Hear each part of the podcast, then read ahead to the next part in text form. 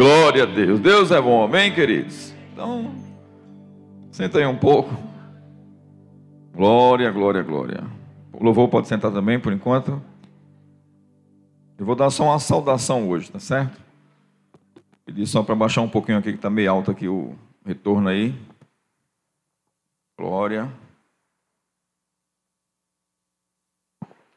Paz, tivemos cultos poderosos com a nossa amada Rosana Lira, foi algo maravilhoso. Se você não veio, está disponível depois no canal do YouTube da igreja, ok? Obrigado pelo amém, Luciano.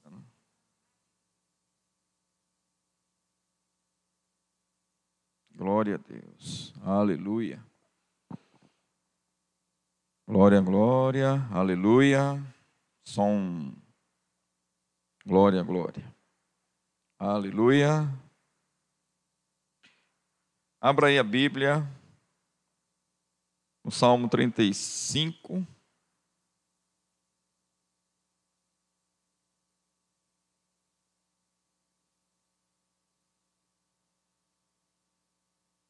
Aleluia.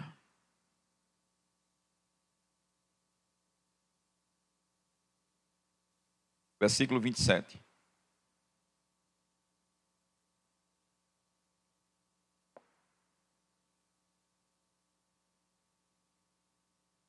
Pode desligar isso aqui por enquanto?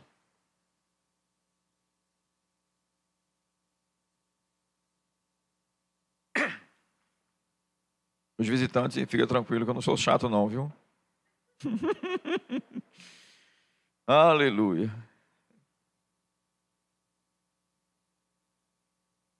Trinta e cinco, vinte e sete.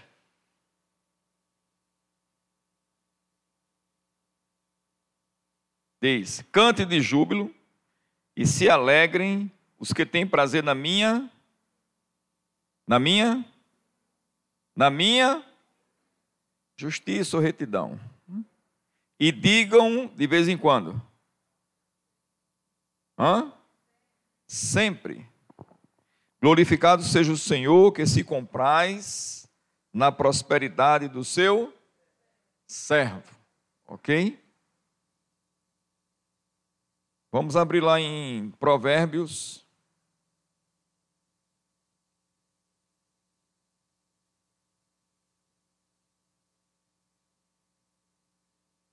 dez, vinte e dois. Glória a Deus.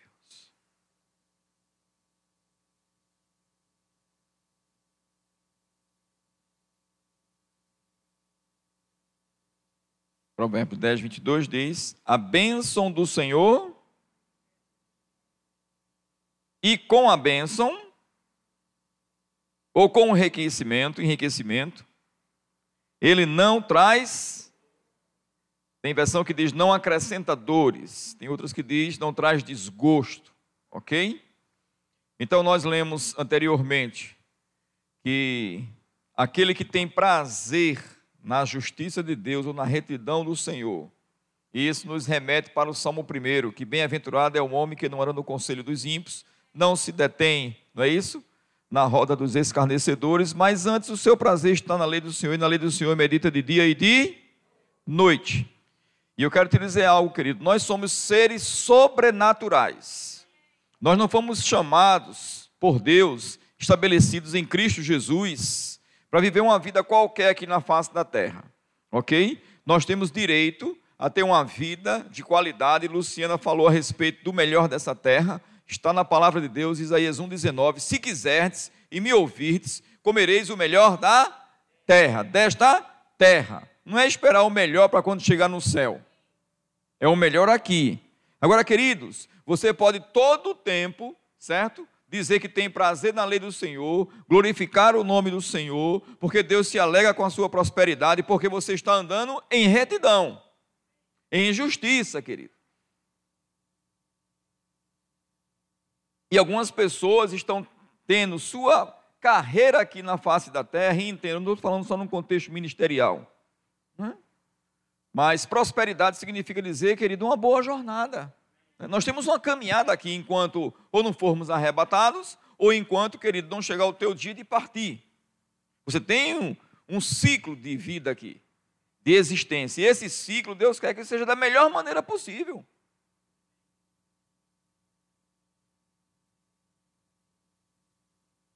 E eu amo falar sobre prosperidade, querido. Porque eu sei como eu estava. E graças a Deus que nós começamos a aprender e a saber e a praticar aquilo que Jesus fez ao nosso favor. Nele nós somos ricos. Não é o quanto você tem no bolso, nem o quanto você vai passar a ter, mas é a sua condição, diga assim, condição. Amém? Às vezes, querido, nós não temos no momento a provisão para algumas coisas, mas a condição nós já temos. Nós temos a condição em Cristo Jesus. A condição de respeito, querido, não é? A sua natureza. Então você tem a natureza divina, você que nasceu de novo. Nós não somos mais pecadores a nossa condição em Cristo Jesus, querido, é ser justo, é a justiça de Deus. Bota aqui só um primeiro, por favor, querido. Se não atrapalhar a filmagem, pode desligar aqui também as luzes, viu? Não é por nada, é porque eu vou ler aqui e ficar. Mas nosso púlpito chegou, amém? Estamos com esse púlpito aqui emprestado lá de Guadalupe, mas chegou o outro. Esse púlpito é uma bênção, viu, querido? Amém? Salmos primeiro.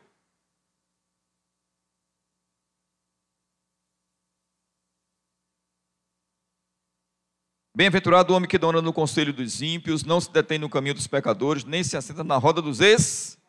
Vamos lá.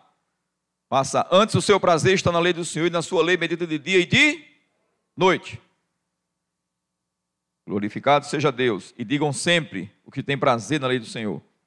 Digam sempre, digam sempre, digam sempre: o Senhor se alegra com a minha prosperidade.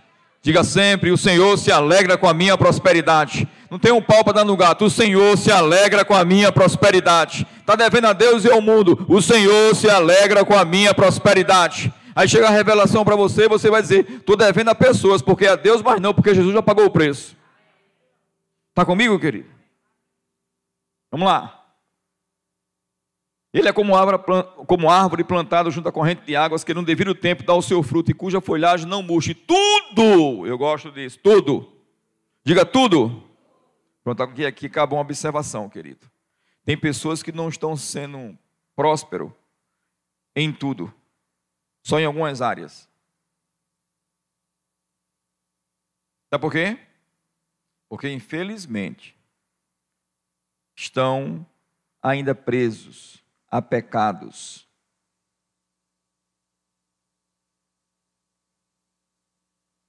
A salvação não é por obras, querido, mas comer o melhor dessa terra. Diz respeito às suas decisões que decidem o teu destino.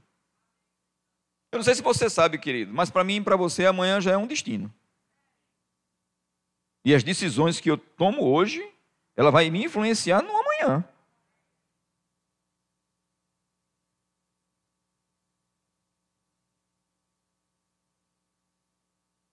Como eu sei que vocês me amam.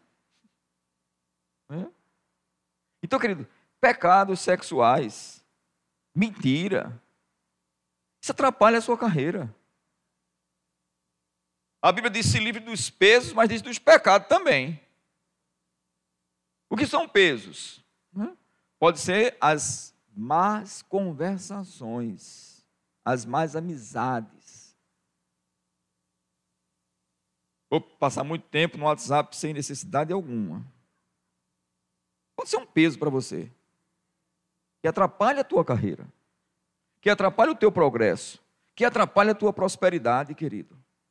Porque deixa eu te dizer, uma vez uma pessoa perguntou para mim, e ela mesmo me deu uma resposta. Ela disse, prosperidade é para todos? Eu não creio, pastor, que a prosperidade é para todos. Seria o mesmo que a gente dizer, querido, que o ar não é para todos. Seria mesmo que a gente dizer que o mar não é para todos. Tudo que Deus fez, querido, é para todos. Agora, tudo que Deus fez é para todo e qualquer ser humano. Agora eu vou te dizer um negócio. Aquele que nasceu de novo, ele tem algo a mais. Aquele que nasceu de novo, ele tem algo a mais. Se você não crê, você precisa se arrepender dessa incredulidade e crer na unção da prosperidade. Isaías 68 não vai abrir lá, mas aquele capítulo profético que fala a respeito do Messias, que Jesus leu, lembra? Ele abriu o livro e leu o que está escrito no profeta Isaías. Diz: o mesmo Espírito que ungiu Jesus e veio para mim e para você também. Somos ungidos pelo mesmo Espírito, sim ou não? Naquele mesmo capítulo, ele vai dizer que odeia a iniquidade do roubo. E diz que nessa terra, ele vai dar o, o dobro. O dobro. O dobro e ele diz que as pessoas vão olhar para mim e para você e vai nos reconhecer como família bendita do Senhor. E a gente não pode cair nesse engano, querido, como algumas pessoas caem nesse engano. Não é só na parte espiritual. A parte espiritual se manifesta, querido, na parte conjugal, material. Obrigado pelo amém, Luciana. A gente precisa gravar esses amém de Luciana. Pergunta na Europa, querido. Eu tenho que soltar esses amém aqui de vez em quando. Aleluia! Diga, Deus é bom. Diga, eu me alegro com a minha prosperidade. Agora diga assim: eu também me alegro com a prosperidade do meu irmão.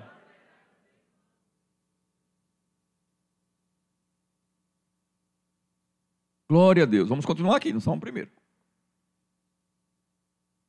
Os ímpios não são assim, são porém como a palha que o vento dispersa. A unção da prosperidade, querido. Ela te dá favor com os homens né? André já falou aqui certa feita, né, e já repetiu isso algumas vezes, eu também já. Né? Para o praticante da palavra não existe concorrente. Quem crê, querido, não são da prosperidade e vive os princípios bíblicos, não fica com medo do concorrente, não.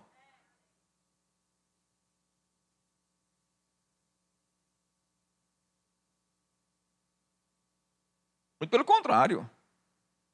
Você tem que ter, querido, tanto cliente e em algum dado momento não ter a capacidade para atender, que você vai dizer, olha, vai ali, meu concorrente.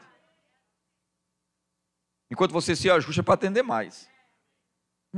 E você tem que estar livre, porque Deus pode falar com você para você abençoar mesmo, até o pecador, querido, teu concorrente. E ele se converter. Está comigo? Porque o nosso alvo não é o dinheiro. O nosso alvo é Cristo. O nosso alvo são as vidas, queridos. Certa feita eu li um livro, não me recordo qual, e, e esse testemunho estava lá, que tinha um pecador que perturbava o crente. Acho que era porta com porta, e perturbava, e perturbava, e perturbava, e perturbava. E Deus falou com o crente: deu um carro para ele. Como assim?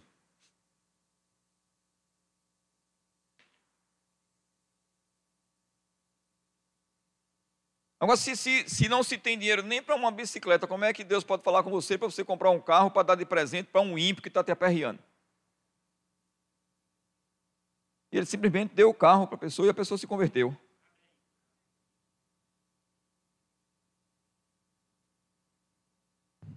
É pra, vou falar aqui para a câmera, tá certo? Essa mentalidadezinha de você ficar pensando, me dá, me dá, eu preciso, ninguém me ajuda. É uma mentalidade de pobre. E sabendo você que você já é rico em Cristo Jesus, você tem que começar a pensar como Jesus pensa. Sabe como é que Jesus pensa? Cinco pães e dois peixinhos. Os discípulos que estavam aprendendo com ele disseram assim: Mas o que é isso para tanta gente? Porque já tinha um cálculo de cinco mil homens, fora mulheres e crianças. Alguns estudiosos dizem que aproximadamente 20 mil pessoas. Mas podia ter até mais, né? Porque eu já sou de uma geração dos meus pais, né?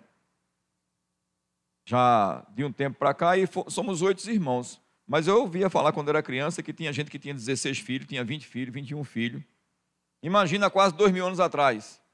E o povo hebreu multiplicava aqui só. Então pode ser que tinha mais de 20 mil. Entende, querido? E eu disse, para que e, isso aqui? Pra... O que é isso para tanta gente? Aí Jesus disse assim: dá para eles comer porque vai sobrar. O que é cinco pães e dois peixinhos para cinco mil homens, fora mulheres e crianças? A mentalidade que está sendo renovada da natureza humana, querido, ela é totalmente, querido, incapaz de compreender a mentalidade de Deus e é distante, porque a Bíblia diz que os meus pensamentos são mais altos do que os vossos pensamentos. Mas em Cristo Jesus, querido, você pode alcançar esses pensamentos de Deus, porque esses pensamentos de Deus estão escritos na sua palavra. E quando você pega a palavra de Deus, bota no seu coração e confessa com a sua boca, o próprio Deus vai se encarregar de cumprir a palavra dele, querido. Porque ele é soberano, como Luciana falou. Mas se você não decidir crer, e se você não decidir se consertar, querido, porque algumas pessoas aqui precisam se consertar, viu? Não espera Deus te expor diante dos outros. Se conserte, porque deixa eu te dizer, querido, às vezes as pessoas até se arrependem de alguma coisa que fez de errado. Daqui a pouco começa, querido, os mesmos sinais, sabe, as mesmas coisinhas. E você cedendo aos pouquinhos, como cedia antes. Daqui a pouco está no mesmo buraco. Tem uma pessoa aqui que precisa parar de fumar. Fumar ou não fumar, querido, deixa eu te dizer, você crê em Cristo, você vai para o céu. Mas fumando, você está gastando dinheiro, prejudicando o teu corpo.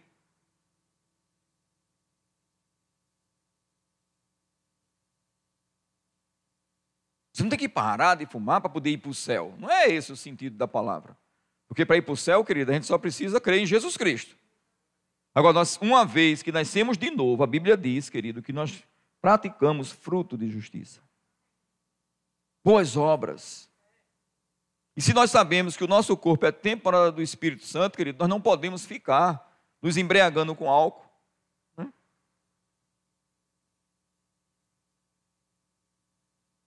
Com drogas. Amém? Porque deixa eu te dizer, Dinheiro vem com força para mim e para você. Então a gente trabalhar.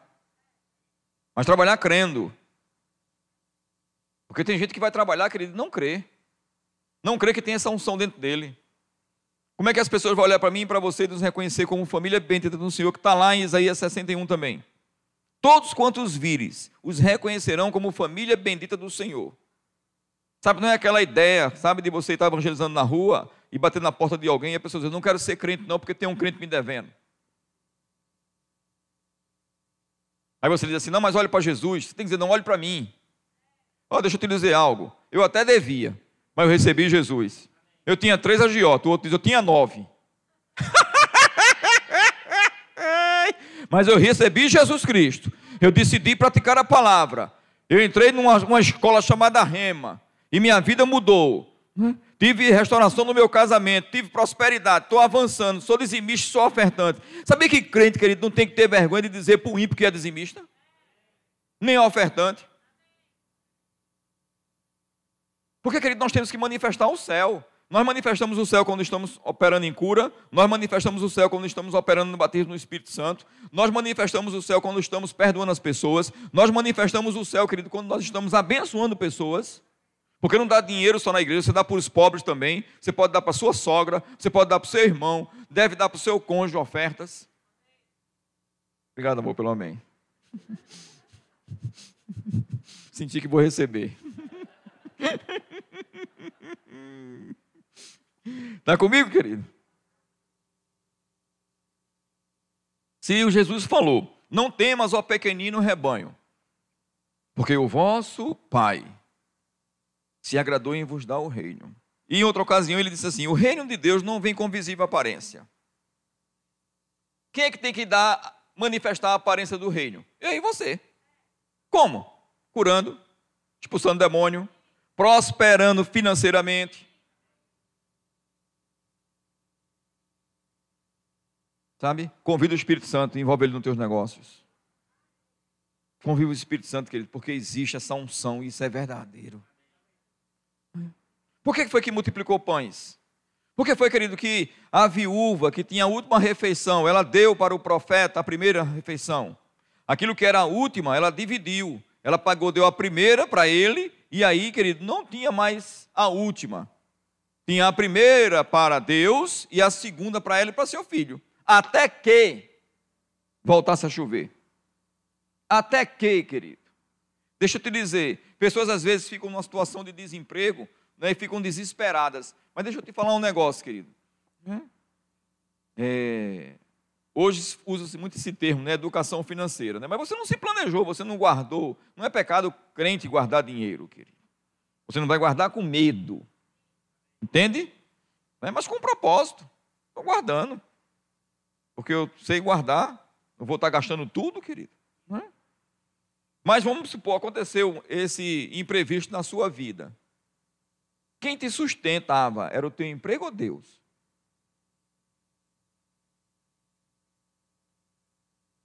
Em outra ocasião, alguns anos atrás, eu estava ensinando em Curitiba, e aí uma família veio falar comigo, o esposo, e, e ele disse, pastor, porque eu falei sobre essa questão de não andar ansioso por coisa alguma, né? E crer que Deus sustenta, querido. Ele disse, olha, esse texto se cumpriu na minha vida.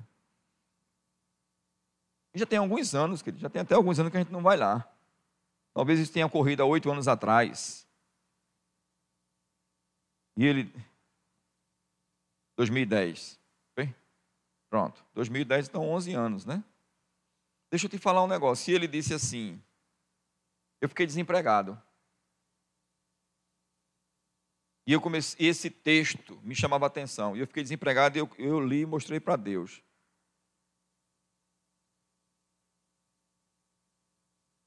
E ele perguntou assim a Deus: Deus, você cuida, cuidaria de todos os pássaros dessa cidade? Deus disse: Eu cuido. Cuidaria não, eu cuido. E do Estado? Eu cuido. O senhor está querendo dizer que se todas as pessoas aqui do bairro ficarem desempregadas, o senhor tem mantimento? Tem, se eles creem. E Deus trabalhando para convencer ele. Ele disse: ah, Pois eu vou crer, Senhor. Eu não vou pedir nada a ninguém, não. Eu vou crer somente nessa palavra aqui. E só o aluguel dele, querido, era R$ 1.500. E ele não se mudou de prédio.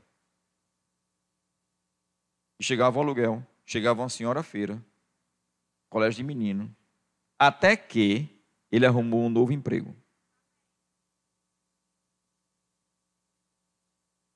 O nosso Senhor não é mamon, não é o dinheiro. O nosso Senhor é Jesus Cristo. E você não pode ficar se sentindo condenado porque está ganhando dinheiro.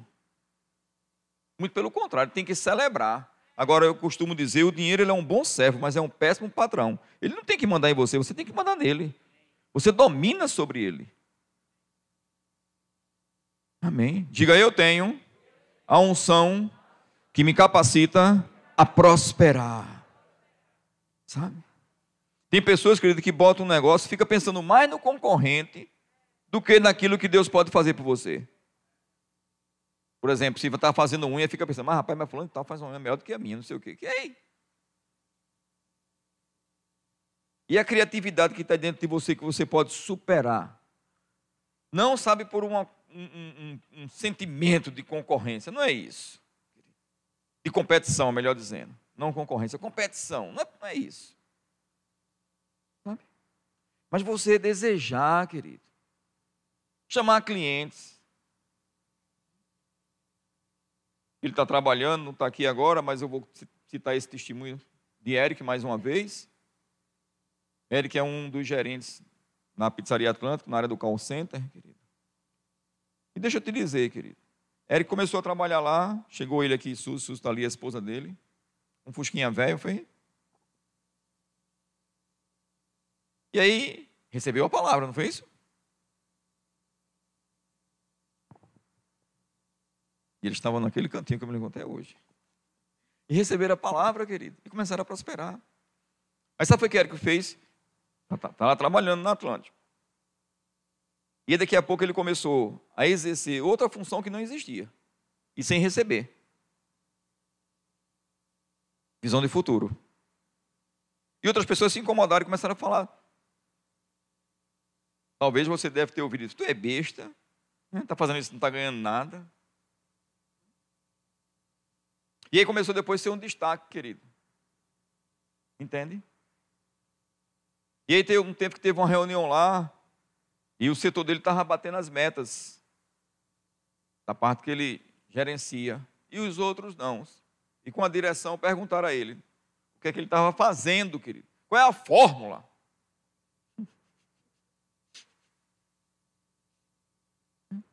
Qual é a fórmula do sucesso?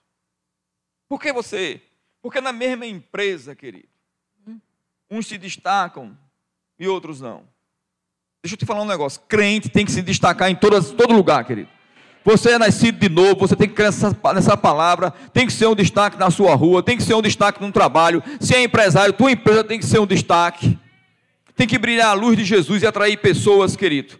Agora, nunca tendo o ser humano só visando o dinheiro. Veja que ali é uma vida, de repente Deus pode te usar na sua empresa, no seu trabalho, para orar por alguém, para alguém ser curado, para alguém ter sua vida transformada, sem você ser inconveniente.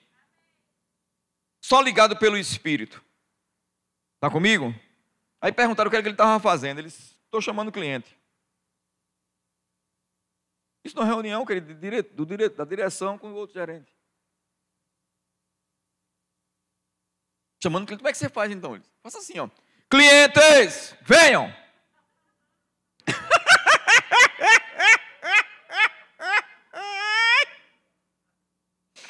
Rapaz, o perigo de você chamar as coisas é que ela vem.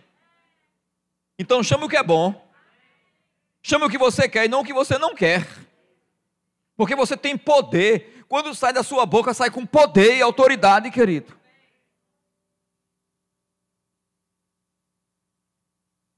Aleluia. Glória a Deus. A bênção do Senhor enriquece e com ela não acrescenta. É salmo. Vou chegar lá de novo ali. Por isso os perversos não prevalecerão no juízo, nem os pecadores na congregação dos. Dos Preste atenção, ele está falando de natureza. Existe o pecador e existe o justo. A Bíblia diz que Deus livra o justo da angústia e o pecador recebe em seu lugar. E eu li esse salmo primeiro várias vezes, querido. E não tinha feito o rema. Eu digo, eu não quero ser pecador, não não tinha o entendimento, não tinha né, o conhecimento e a sabedoria para ensinar, mas pela fé eu já tinha abraçado que não era pecador. Agora, se você se considera um pecador, você precisa nascer de novo. Se você nasceu de novo e você acredita que é um pecador, você precisa renovar a sua mente. Porque existe um efeito na justiça. Por favor, Isaías 32, 17. Eu acredito que é isso aí.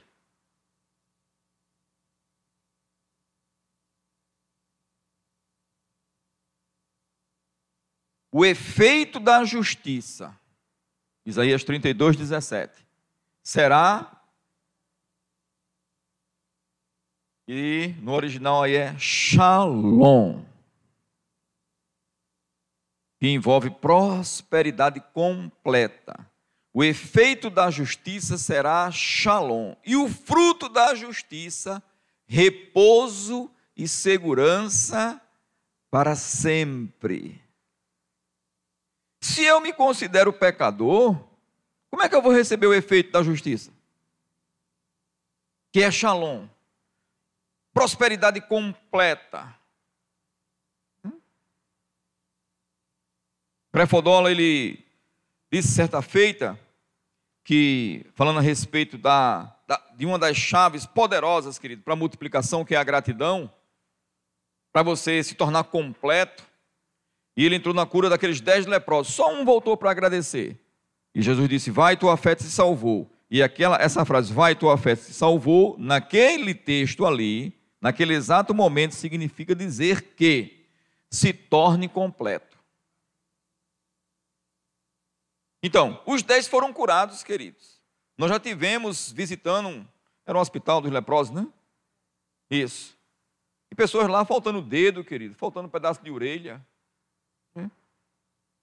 E muitos ali com consciência que a gente tinha autoridade para curar e pediram até para não ser curado, para não perder a aposentadoria.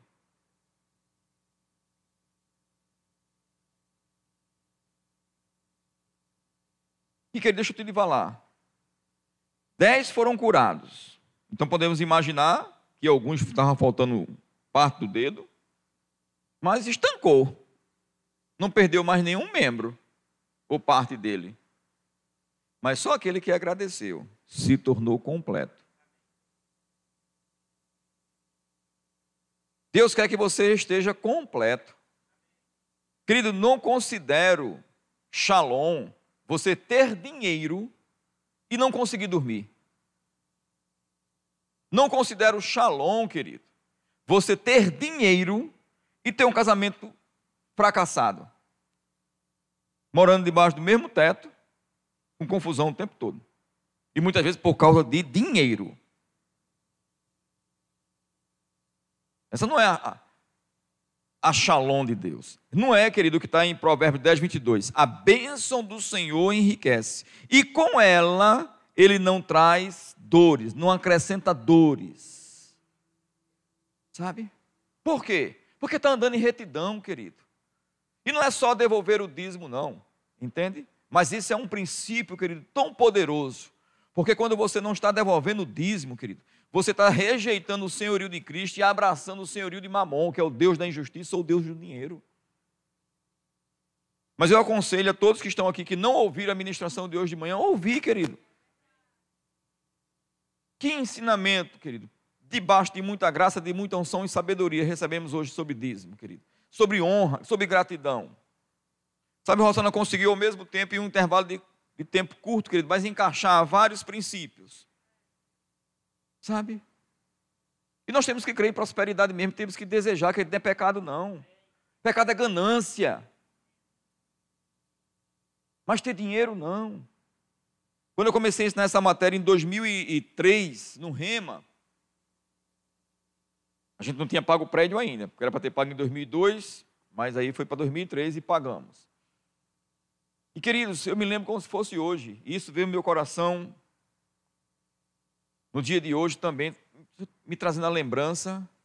Se você não é dizimista e ofertante, querido, você é daqueles que está contribuindo para retardar a vinda de Cristo.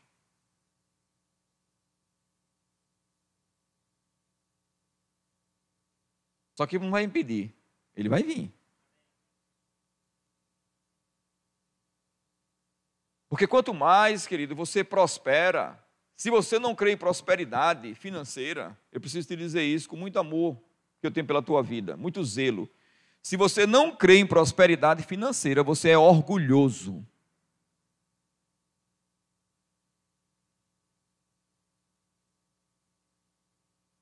E não humilde, porque o humilde tem um galardão.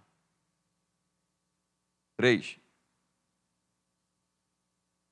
Riquezas, honra e vida. São os galardões para daquele que anda em humildade. Deus diz: Minha prata, meu ouro, por que, que ele não quer que você tenha? É mais fácil dizer que Deus não quer do que você decidir romper, crer, exercitar e fazer as coisas acontecer. Porque o princípio de Josué não mudou. Quem faz prosperar é você. Ele já te deu a unção aí dentro. Ele já te deu a unção aí dentro. Ele já te deu a unção aí dentro. Mas se você não fizer nada com essa unção e com a palavra que você recebe, querido, nada vai mudar na tua vida.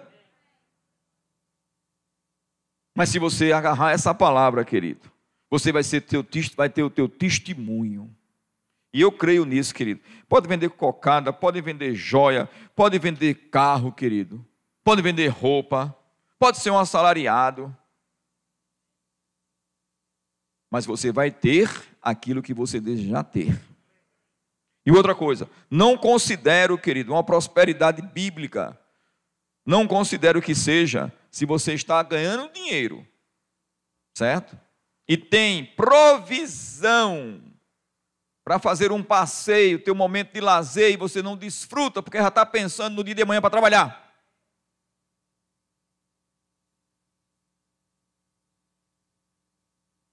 E, e, se, e se eu gastar e, e, e não tiver aquele cliente? Deus mandou você ser governado pelo medo? Deus mandou você andar em prosperidade, não ter medo, querido. Seja prudente, mas não seja negligente, ao ponto que o dinheiro te consumir e você ficar com medo, querido, de gastar. Porque quando você sai, querido, para uma viagem de lazer, você está fazendo um investimento na sua vida. E se é casado, querido, leva a tua esposa na sua família. Se tem filho, leva também, querido.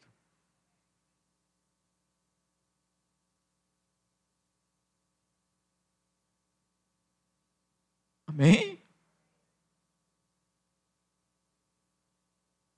Obrigado, meu irmão.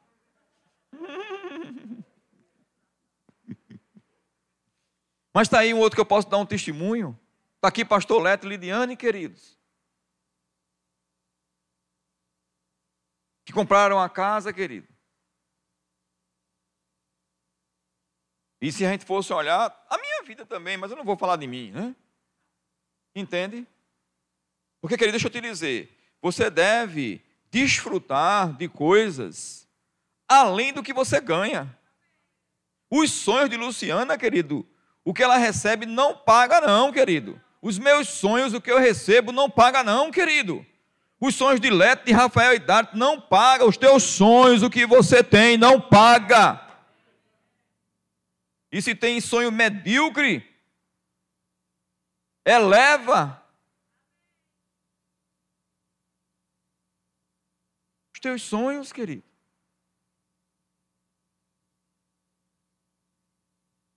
2010, 10 anos de ministério aqui na igreja. Sete anos ensinando vida de prosperidade já. E debaixo de muita unção, de muita graça.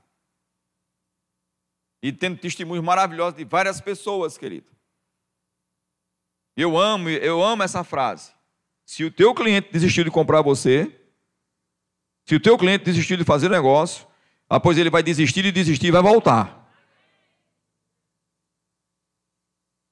E recebi vários testemunhos de vários locais, querido, sobre isso.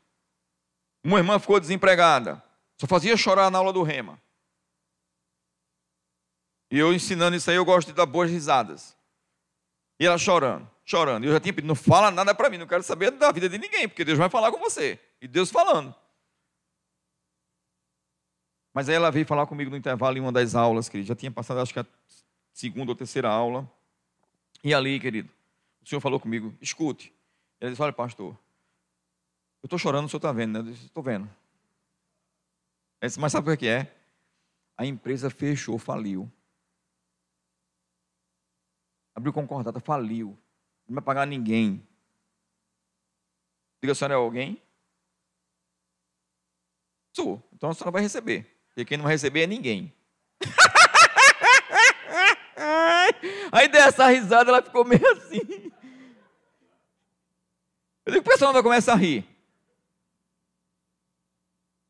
Por que ficar chorando para baixar a tua imunidade? E te deixar irritado? Não é melhor rir? Né? E você pode rir pelo que você está aprendendo agora. Eu aprendi a rir, eu aprendi a rir pelo que sofri.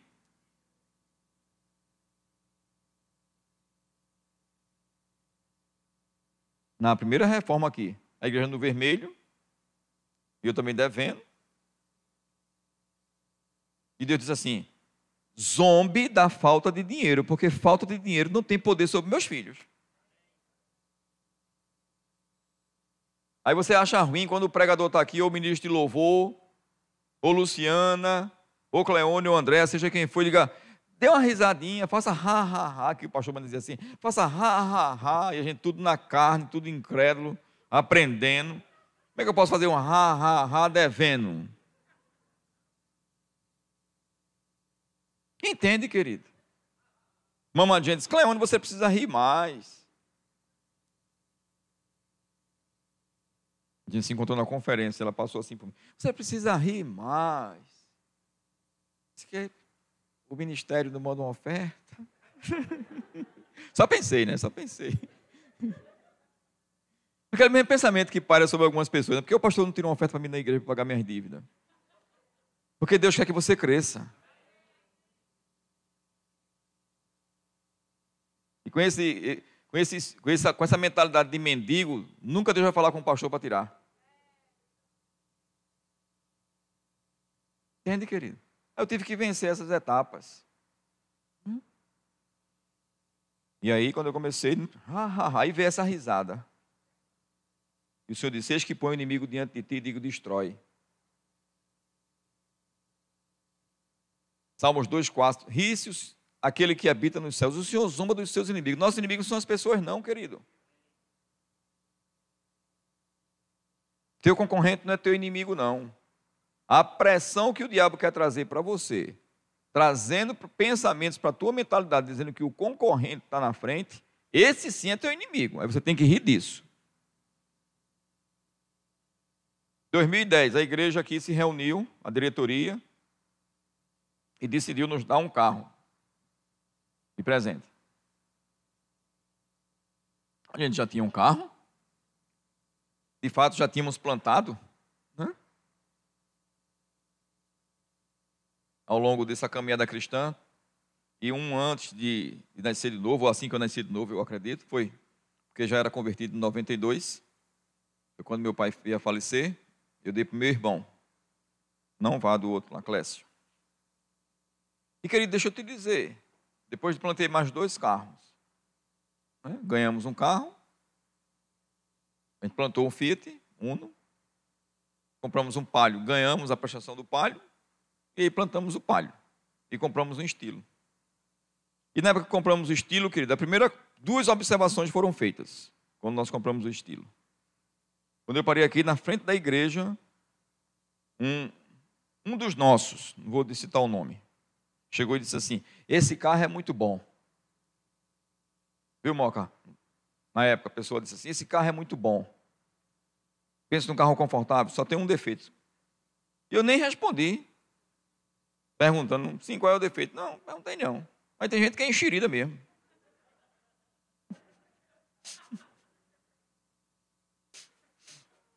Eu fiquei só ouvindo. Tudo muito rápido. Eles bebe demais. Eu disse, esse carro? Bebe não, filho, ele não é alcoólatra. Pense no carro econômico. Preste bem atenção. Eu creio na unção.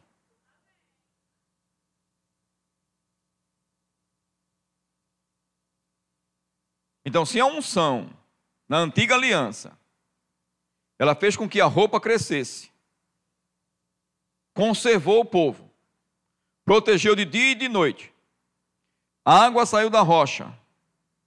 Pão caiu do céu, maná. Desceu do céu. Cordonizes.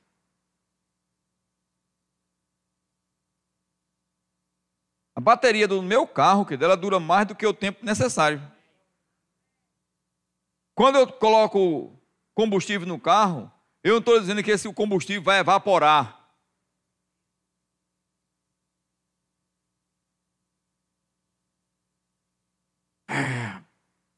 Enchi o tanque, ó para aí, ó para aí. O que está saindo da tua boca? Morte e vida, prosperidade ou pobreza? Mas eu já estou ensinando há sete anos, né? Estou lá em 2010. E um belo café da manhã aqui, tudinho, eu cheguei, aquela festa no aniversário e tal, tal, tal, e dez anos de ministério e tal e tal. Aí botaram a foto de um atuxo aqui. Jorge vai lhe dar um atuxo de presente. E eu ali sentado na mesa, querido. Tudo muito rápido, passando pela minha mente. Eu digo, estou com um carro confortável. Apegado ao estilo. Pense num carro com um banco que a gente, meu Deus céu, que é aquilo? E eu disse assim, para Deus, eu conversando com Deus, né? A igreja vibrando. Não estava assim como vocês não, com algum, né? algumas pessoas assim, porque não, porque não fui eu, porque não fui eu. Eu estava com esse sentimento, não. Deus é bom, amém? Aleluia. E aí, querido, tudo muito rápido, eu disse assim: Senhor, eu não preciso de outro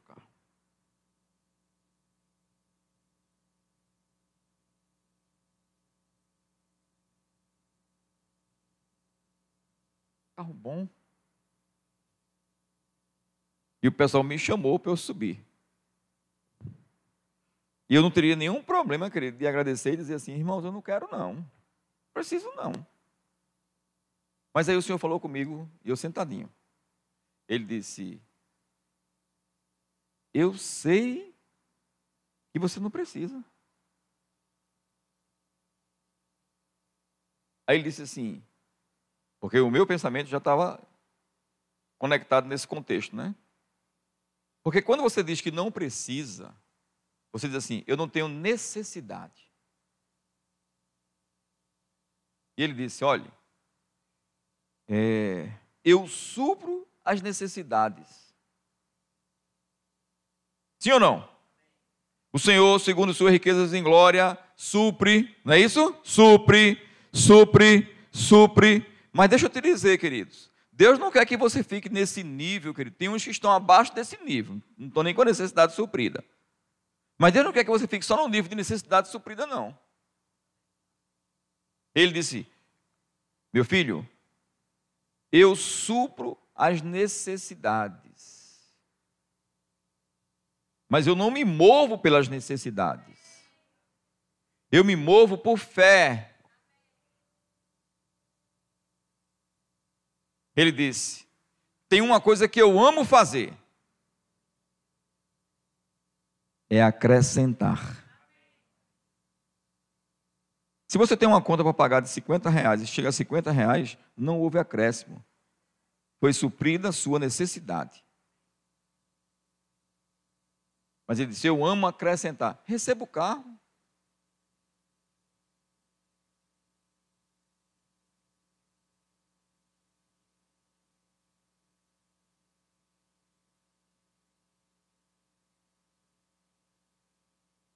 E ficamos com os dois carros. E eu vou te dizer, depois eu entendi que é necessário. Amém, querido. Não, não porque sejamos pastores, mas talvez, querido, você e sua esposa tenham que ter dois carros. Entende? Porque às vezes um vai para um local, outro vai para outro. Não é verdade? Às vezes tem escola de menina. Está entendendo? O que Deus não quer é que você tenha, querido, a provisão, porque a condição você já tem em Cristo Jesus, e, tenha, e fique com aquela mentalidade de miséria. Eu vou pagar dois IPVA? Tem gente que, deixa eu te dizer, né? E lá atrás eu tinha esse pensamento, viu, Alessandro? Lá atrás, lá atrás, lá atrás, lá atrás, lá atrás, já há muito tempo, eu tinha esse pensamento. Não queria ganhar muito, não, Luciano. Quando eu pegava meu contra-cheque no banco, hum, que eu vi imposto de renda, e como bom bancário, eu vi a tabela também. Eu digo, se eu passar desse nível para esse, vou pagar mais. Gente, depois que eu aprendi no Rema, só quero ganhar mais, vou pagar mais imposto. Se você está naquela tab na tabela do imposto de renda, se você está pagando o máximo, celebre. É melhor do que ficar pagando aquele pouquinho.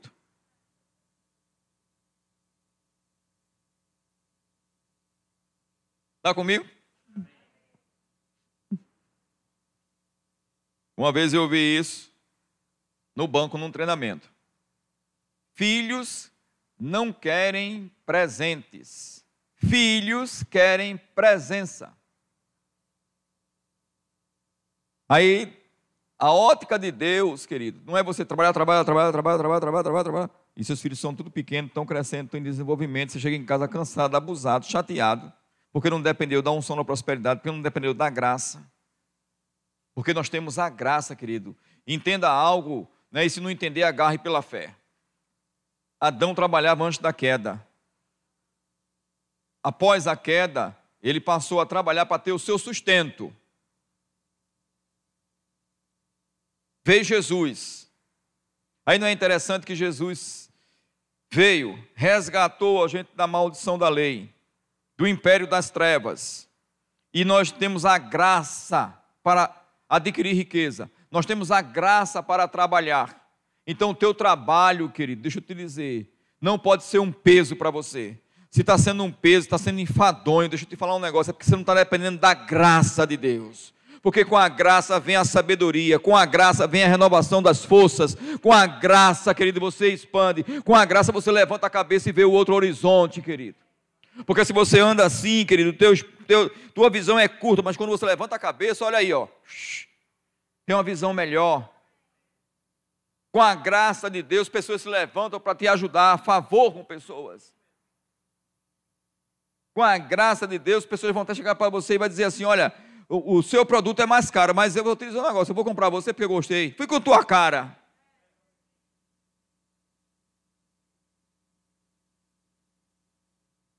Os antigos aqui nunca me viram com a Tux. Por quê? Porque eu não comprei uma Tux, querido. Aí eu ia comprar um X35. Aí depois eu me lembrei, querido, né, que eu estava orando para um carro a diesel. Aí deixa eu te dizer, querido. Aí depois eu me lembrei também, porque o Espírito Santo me trouxe a memória. Né? Nós passamos aí um ano aproximadamente para comprar o carro, e tinha essa liberdade que a diretoria deu. E deixa eu te dizer, queridos. O Espírito Santo me trouxe a memória. Quando eu era um jovem, ia trabalhar em Boa Viagem, e eu ia de ônibus, e eu passei, onde passou ali na Domingos Ferreira, na porta da concessionária Land Rover, e veio aquele pensamento: nunca eu vou entrar aí, porque isso não é para mim. Tem gente que diz assim: não vou no shopping porque não é para mim. Teve um irmão que disse: o shopping é do diabo. E eu disse: no inferno não tem ar-condicionado, não, irmão. Nem é cheiroso.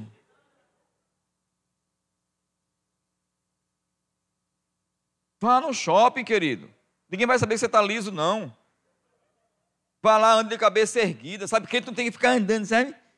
Ninguém, ninguém.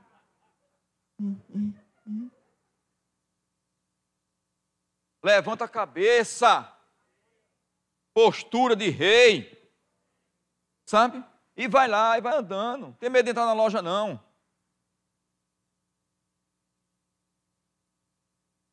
Mas lá atrás eu tinha, vi aquela loja cara.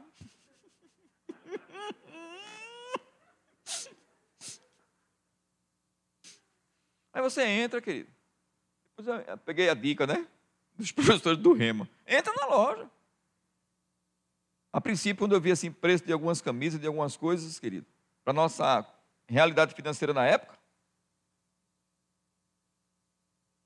se eu não tivesse com a mente renovada, não conseguia nem falar da resposta para o vendedor. Não, eu estou observando.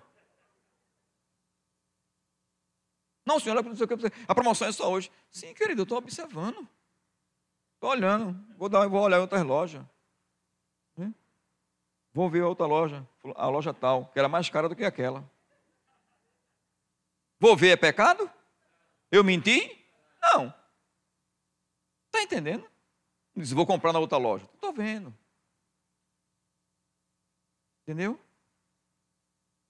Aí, quando o Espírito Santo me lembrou esse negócio da Land Rover, disse, vai ver a Land Rover. Eu nem sabia mais onde era, fui para o Google. Quando eu botei no Google Land Rover, Recife, aí apareceu lá. Land Rover, traz para o Brasil Freelander 2 a diesel que não tinha. Deixa eu te dizer um negócio, querido. Eu vou encerrar com isso. Eu estava disposto a comprar um EX35. Mas eu gosto de ser guiado. Amém? O meu carro não é melhor do que o seu. Certo? O seu carro é o seu carro. Está comigo, querido? Não estou desmerecendo o carro de ninguém aqui. Eu quero te dizer o seguinte: seja guiado, querido. Aí, quando eu vi o preço, disse: não, não acredito. Cinco mil reais a mais do que a X35 top de linha na época. Agora, um carro a diesel, com outros acessórios.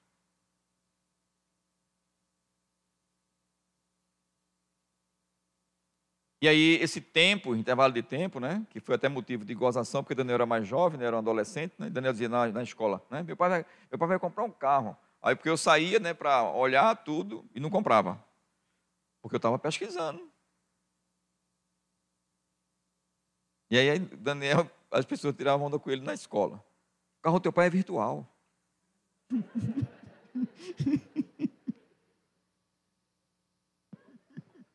Nem um adolescente todo animado. E aí, queridos, fui lá. Aí eu fui de bermuda. Olha, eu fui gerente de atendimento, viu, gente? No banco. Eu sei que, que estar bem vestido nós temos que estar. Está comigo? Mas eu aprendi também, querido, que a gente deve, desde a minha casa eu aprendi isso, trate bem sem saber a quem. E dica de atendimento, deixa eu te dizer, nunca dê um atendimento diferenciado para uma pessoa por conta do vestuário. E eu estou falando para você não desprezar quem está vestido de uma forma que parece que não tem. No meu caso não tinha mesmo não naquela época, tá? Mas eu fui para mostrar para o diabo. Você disse que não ia entrar aqui, né? Quando eu era jovem. Eu meus 22 anos. Camisa de missões da Madeira do Brasil. Bermuda, aquela clássica. Né? Sandália. Aí, não, procurando aqui tal. Aí disse, sim, aí anda de roubo e tal, tal. Não tem não, senhor, tem que fazer fila, tá, tá em fila de espera, porque foi na época que teve o tsunami no Japão e o motor vinha de lá. Está em fila de espera? É. é. O que, é que eu tenho que fazer para a fila de espera? Para dar um nome. Aí me ofereceram um cafezinho lá. Você quer um café? Que tem ali, não sei o quê. Eu disse, não, quero não. Eu não sabia nem mexer naquelas máquinas. Quero não. Porque antigamente também, querido, tinha algumas verduras que eu não comia, não. Aí eu dizia assim, gosto não. É porque quando na minha casa eu não comia. Na casa dos meus pais. A gente comia tomate, cebola e alface. Depois eu aprendi que tomate não é nem né, verdura. Agora, brócolis, querido, não comia não. E tem outros aí que tem um nomezinho aí que eu disse, o que é isso? A gente pensa que até é um palavrão, né? Não, é coisa boa. Aí eu disse, não gosto não. Eu nunca provei. Como é que que não gosto? Estava mentindo, né? Mas lá atrás, viu gente? Lá atrás. Aí ela disse, o que é que o senhor faz? Eu sou pastor. Ela olhou assim para mim, qual o seu nome? Eu dei o nome.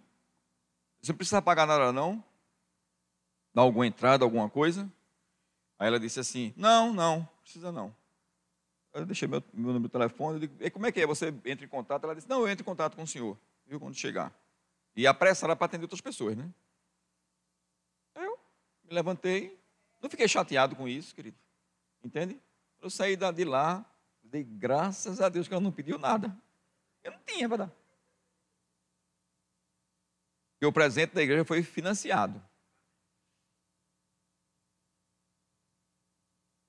E uma outra irmã, que fazia parte daqui, uma empresária, ela também disse, pastor, eu sou preciso comprar tal carro, eu posso comprar um igual? Livre. Aí ela foi. Quando chegou lá, filha de espera. Aí ela se apresentou, pronto. Tem que dar 5 mil reais de entrada. E ela deu. E eu não dei. Isso foi em junho. Em dezembro a gente comprou o carro.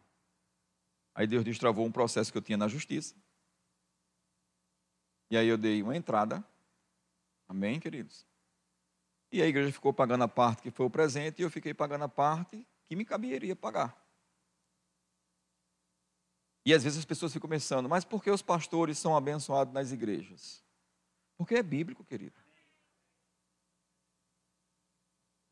Graças a Deus pelo verbo da vida que tem ensinado essa palavra e muitas pessoas têm sido libertas. Entende? Eu não vou nem usar aqui o termo, né, para dizer assim, você um dia pode ser pastor. Eu vou só te dizer o seguinte, querido. Né? Pratique o princípio bíblico. Não fique chateado, não. E a igreja que não honra o seu pastor, a igreja que nos honra. Viu? Com oferta a gente honra outros ministros também. Prospera. Quando a igreja prospera, que eu estou me referindo a você. Entende? Porque Deus colocou tudo encaixadozinho. Entendesse? Cheguei em casa com o carro, fui com o Daniel pegar na realidade. Quando a gente chegou em casa, a primeira coisa que Daniel fez foi tirar uma foto, E botar no Orkut. Olha o brinquedinho de papai. Eu não era adolescente, viu, gente?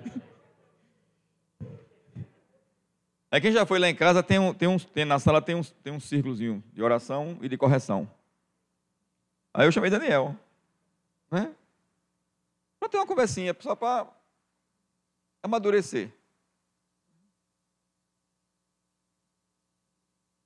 Da mesma forma, quando ele começou a namorar com o Priscila, acho que ele tinha 15 anos, era? 15 anos.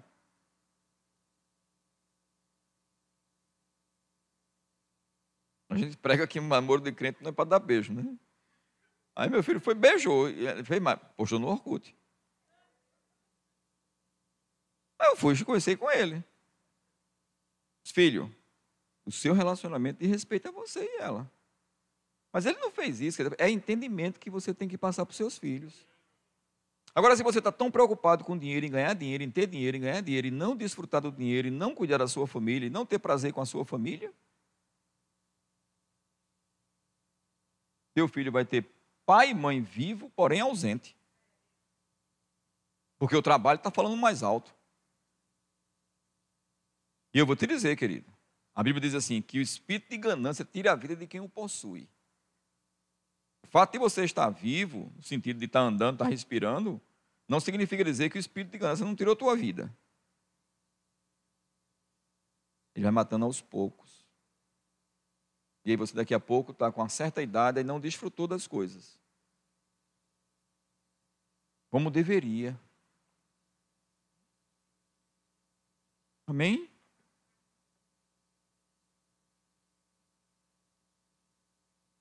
Queira ter o melhor. E declare. Eu já vi Deus, querido, antes da gente ser pastor, tá? Manifestar coisas para nossas vidas, para os nossos filhos, em época de, de deserto, como o pessoal diz, né? Que tem muita gente assim, eu estou no deserto. Você está no deserto, está no bom lugar. Porque no deserto você não precisa nem comprar roupa, ela cresce. O sapato também cresce junto com você, então está tranquilo. Mas Deus não quer que você fique no deserto. Deus quer que você venha para a abundância. No deserto você tem só as necessidades supridas. Mas se você crê em Cristo e bota esse desejo no seu coração, querido, você pode fazer isso, puxar assim, ó, e dizer: Pai, eu quero ter mais para dar mais. Entende? E aí você vai desfrutar de uma vida melhor. Pessoas sem conhecer a gente já nos abençoou pessoa já abençoou Daniel, já abençoou Carol, nossos parentes também, querido. E a gente não, fica, não ficou na época que a gente passou por, por uma situação, sabe, mostrando. Trabalhamos, viu, querido? Tem outra coisa. Trabalhe, não tenha vergonha do seu trabalho. Entende? Na época, querido, que a gente também não era nem pastor, e a gente precisou, a gente, André foi vender roupa, também fez sapatilha já, perfume, Aí pessoas que têm habilidade fantástica, querido, não quer fazer nada. Aí quer que o parente pague a conta. Quer que a igreja pague a conta. Não, você, você paga as suas contas, querido. Você paga o seu rema, querido. Deus quer tirar você da zona de conforto. Creia nessa palavra, comece a declarar, querido, eu sou rico, eu sou rico, eu sou rico. Quando eu comecei a declarar isso, meu sapato estava furado. E eu era um gerente no banco, querido. Mas desequilibrado emocionalmente, casamento desajustado, querido.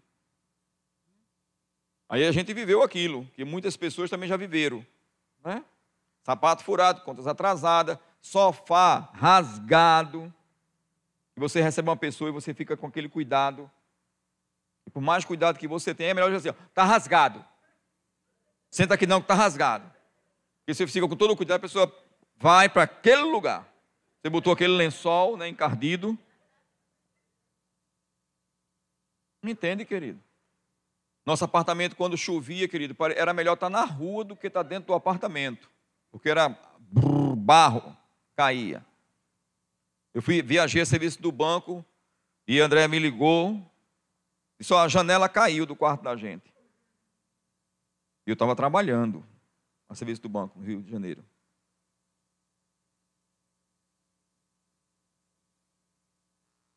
Mas Deus me guiou para comprar esse apartamento. Aí fica, guiou ou não guiou? Guiou ou não guiou? Guiou ou não guiou? Guiou. Aí depois, a gente deu o carro, na época da, da, da pagamento do prédio, e aí o, o prédio começou, começou a rachar. Aí bota na justiça, sai, mora em outro local. Sei que esse passeio todinho, não sei se você já viu na Bíblia, você precisa ler a Bíblia. Às vezes você vai dar um passeio só para se cumprir as palavras proféticas.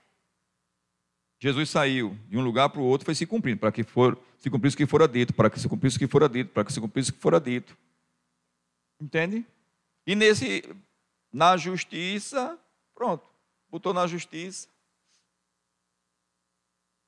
E aí depois, né, Deus mudou a lei, que a gente tinha usado fundo de garantia, para a gente comprar uma casa. Tinha que usar o fundo de garantia. E eu não vou dar o testemunho da casa, mas resumindo, querido, nós compramos a casa que bateu no nosso espírito uma alegria e compramos financiada. Usamos o fundo de garantia e já dentro de um planejamento, querido, para quitar a casa quando saísse o processo do apartamento. Que na época nós compramos por 18 mil, entende? E recebemos 115 mil. E eu só paguei sete anos. E os outros moradores ficaram chateados, porque um já tinham pago 26, outro 28. E receberam o mesmo valor. Por que tu vai receber o mesmo valor? Ele me perguntou. Isso está errado, eu deveria receber menos. Eram quatro moradores. Eu respondi para ele com muito amor e carinho e ousadia. Eu disse, vocês é que deviam me pagar mais, porque eu fui atrás. Foi eu que fui na prefeitura chamar a Defesa Civil, foi eu que fui atrás do advogado. Vocês estão me devendo. Está comigo, querido? Crente age, crente age, crente age, crente age, crente age, crente age. Sai desse marasmo, querido. Sai dessa zona de conforto. Entende? Se sacuda por dentro. Ore em outras línguas. Chame, chame a existência aquilo que você quer. Que você não está vendo. E vai acontecer. Amém? E não ficar, querido, nessa dependência. Sabe? Dependa de Deus. Acredite nas pessoas.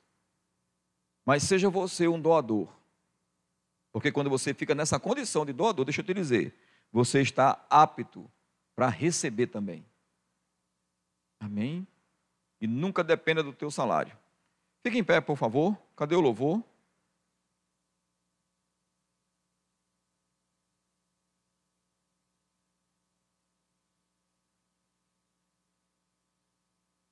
Bob Harrison, ele é um grande homem de Deus, era um empresário que estava mais quebrado do que arroz de terceira, e alguém convidou a ele e disse que tinha jeito.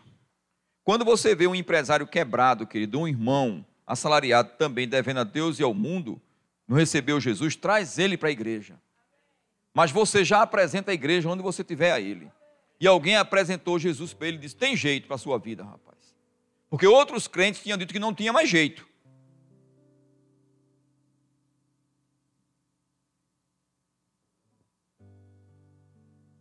E aquela confissão do Salmo 115, versículo 14, que nós fazemos aqui, o Senhor vos acrescente bênçãos mais e mais sobre nós, sobre nossos filhos, sobre nossa família, blá, blá, blá, blá, eu aprendi ouvindo a ministração dele.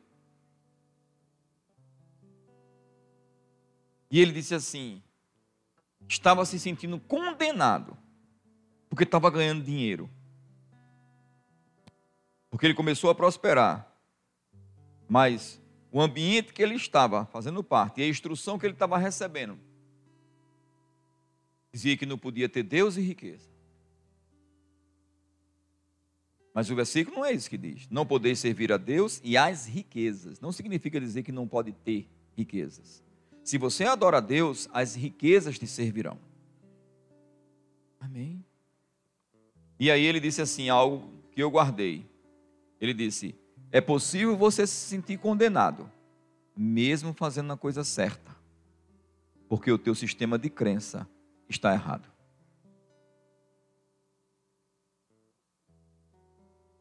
Está trabalhando? Está ganhando dinheiro? Está andando em retidão? Está fazendo a coisa certa, querido. E ele disse: Eu recebi muitas críticas dos meus irmãos, porque eu estava agora com dois carros, agora morando numa boa casa, uma casa com piscina. Bob Harris, ele falando. Entende, querido?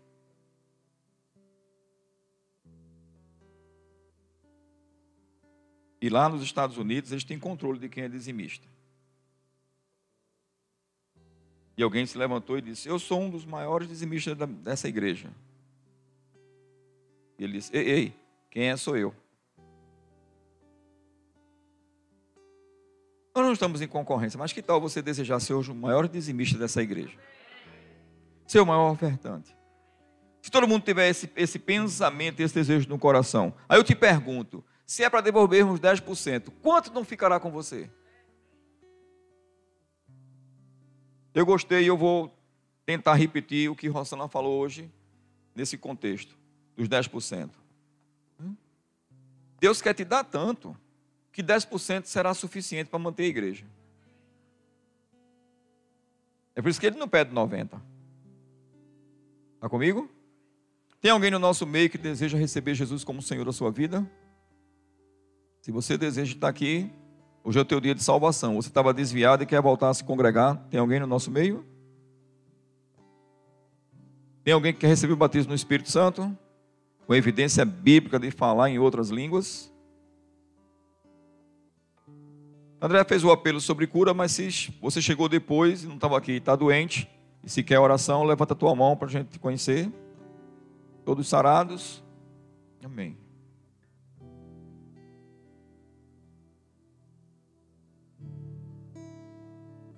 Eu vou dar uma dica para vocês, tá certo? Porque se um dia acontecer de um pregador chegar aqui e fazer essa pergunta, você já vai responder. De uma vez que eu me vê isso, sabe? Mas eu não fiz não, só fiz dar o um exemplo. Em outra igreja. Todo mundo sentado, eu ia dizer assim, Luciana. Quem é rico aqui, se levante. Se você estiver sentado e o pregador fizer essa pergunta, sabe o que você tem que fazer? Se levantar. Porque você está em Cristo. 2 Coríntios 8, 9. Pois conheceis a graça do Senhor Jesus Cristo, que sendo rico, se fez pobre, para que pela sua pobreza vos tornasseis rico. Diga eu sou rico. Diga eu sou rico. Diga eu sou rico. Diga eu sou rico. A última vez vamos lá, diga eu sou rico.